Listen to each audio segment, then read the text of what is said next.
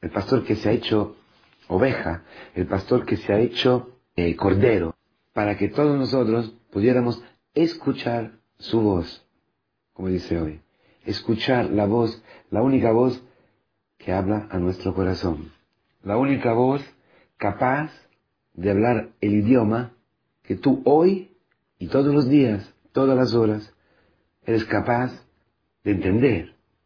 Los mercenarios, los bandidos, los extraños, hablan idiomas extranjeros, hablan un idioma que tú no puedes entender, el idioma del moralismo, el idioma del legalismo, o el idioma de la alabanza, el idioma eh, de la exaltación.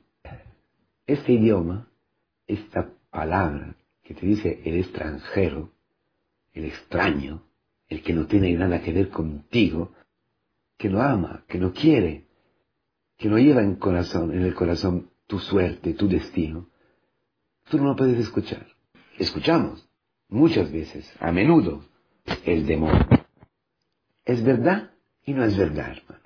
Porque hay una parte de nosotros, la que eh, está al fondo, al fondo de todos, que todavía es libre, eh, aunque condicionada por muchas mentiras, por la sociedad, por la, por la cultura, por las tentaciones, por lo que sea.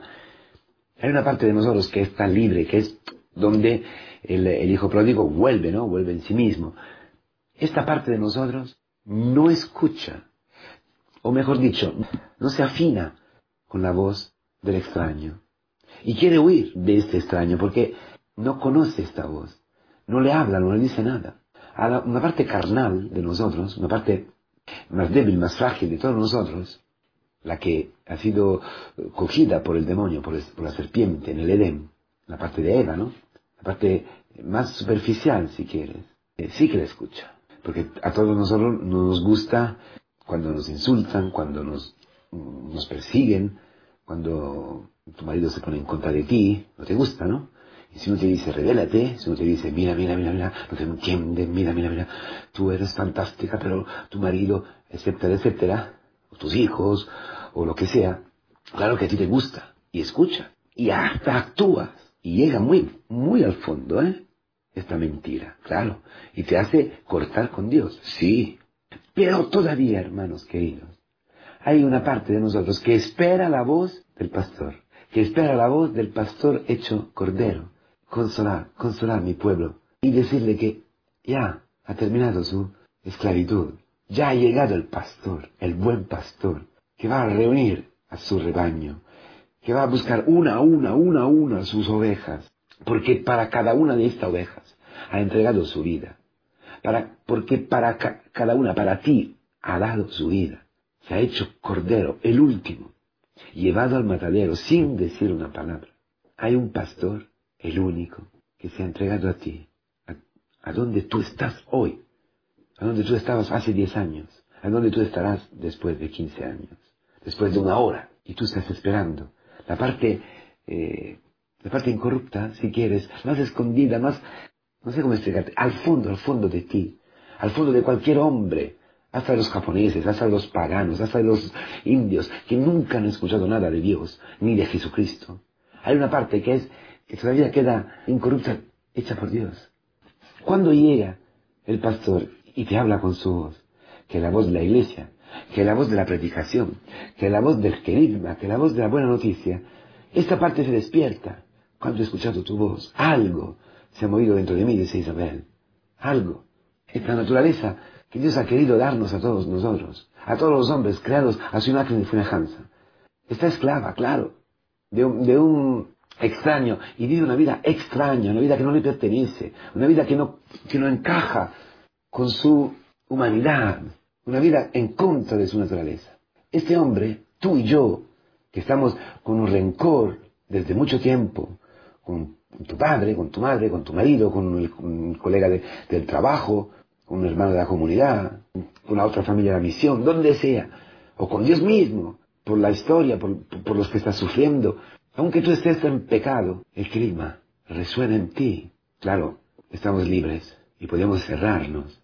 Pero exactamente porque somos libres, quiere decir que, que por cuanto estamos condicionados, por cuanto estamos erratados y encadenados a la mentira del demonio, algo de nosotros siempre, hasta el último respiro, queda libre y espera la voz del pastor. Espera, porque, porque tú, no tú no puedes conformarte con una vida de pecado. No puedes conformarte con una vida que no tiene vida, con una existencia que no tiene vida abundante, una existencia siempre oprimida, siempre obligada a defenderse, a coger la vida del otro, a aplacar, a, apagar el hambre de afecto, de honor, de consideración, de gratificación. Eso quiere decir que hay una parte de ti que quiere huir de este extraño, que no tiene nada que ver contigo. Y llega el pastor. Y llega el pastor que, entra por la puerta. Esta puerta que es la puerta cerrada del, cenáculo. Esta puerta que es la puerta del oído. Tan importante. Porque está ligada a la puerta del corazón. Cerrada. Cerrada muchas veces. Este pastor tiene el poder de pasar a través de la puerta. Porque él mismo es la puerta. En su misterio pascual se ha hecho puerta. Él ha destruido la muerte, ha destruido el infierno. Él ha, abierto la puerta del sepulcro. Él se ha hecho puerta entre el sepulcro y la vida, y la vida abundante, la vida eterna. Él, pasar a través de Él, es Él. Es el mismo que llega con el cielo en sus manos, en su vida. Él, él mismo te entrega su vida. Él mismo viene a hablarte, que llega donde tú estás, en tu soledad, en tu sufrimiento, en tu fracaso, en tus quebras. Llega allí como el último corderito para entregarte su vida. Y dice que que entra por otra puerta, en, el aprisco de las ovejas, es un ladrón y bandido, con la mentira. porque no entra por lo que, por tu corazón? No entra por, por la puerta donde estás todavía libre, donde tú eres lo que eres. Es como Cristo te ve, el pastor, bueno y, hermoso, bello, porque kalos, utilizado en griego, es la, tiene el mismo sentido. Este pastor te ve bello, te ve guapo, guapa, aunque seas esclava de los pecados peores. Y él puede entrar, porque ha entregado su vida. Porque él sabe una cosa, que tu felicidad es amar. Y que, cuando, amas, cuando perdonas, cuando te abres a la vida, cuando te quedas en el último lugar, como el último de este mundo, cargando con los pecados de los demás, cuando estás eh, arrodillado a los pies de tu marido, de tu mujer, de tus hijos, del compañero del trabajo, del enemigo, lavándole los pies, tú eres la persona más feliz, más libre. Pero para vivirlo así, para vivir según la voluntad de Dios, para entrar a la voluntad de Dios, necesitas su vida. Que la vida que tú tienes, necesitas vida abundante, sobreabundante, vida que no se apaga nunca, que no se termina nunca, un manantial desde tu corazón, una vida que, que, nunca eh, termina, que llega hasta el peor enemigo. Por eso hay un rebaño que es el rebaño de los hijos de Dios, que es el rebaño de los cristianos, que es un rebaño muy particular, es el rebaño que estaba en el templo. ¿Os acordáis? No? Dice, está la puerta de las, de las ovejas. ¿Por qué? Porque por aquella puerta pasaban las ovejas.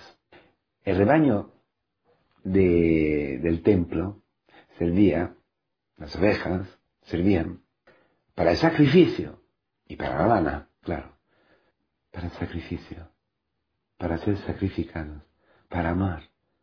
Entonces, tu comunidad cristiana, la iglesia, y concretamente tu comunidad, es este rebaño donde los corderos y las ovejas se preparan a ser sacrificadas por el, perdón de los pecados, como holocausto, como oblación, para la liberación de esta generación para la salvación de esta generación. Esta es la misión.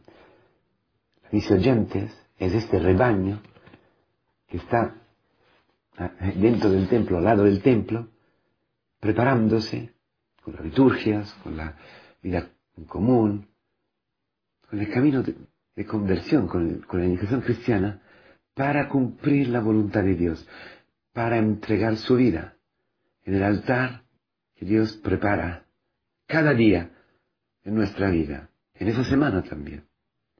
Entonces, Dios sabe una cosa, pues ha enviado a su Hijo Jesucristo, que todo el mundo, todo, toda la gente, todos los hombres, como decía antes, esperan un liberador, esperan el Mesías, esperan el pastor que sepa hablar a ellos y sacarlo de la muerte, sacarle de la esclavitud al pecado.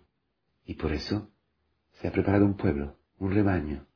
En todo el Antiguo Testamento se habla de este rebaño, un rebaño particular, especial, capaz de hacer presente a Dios.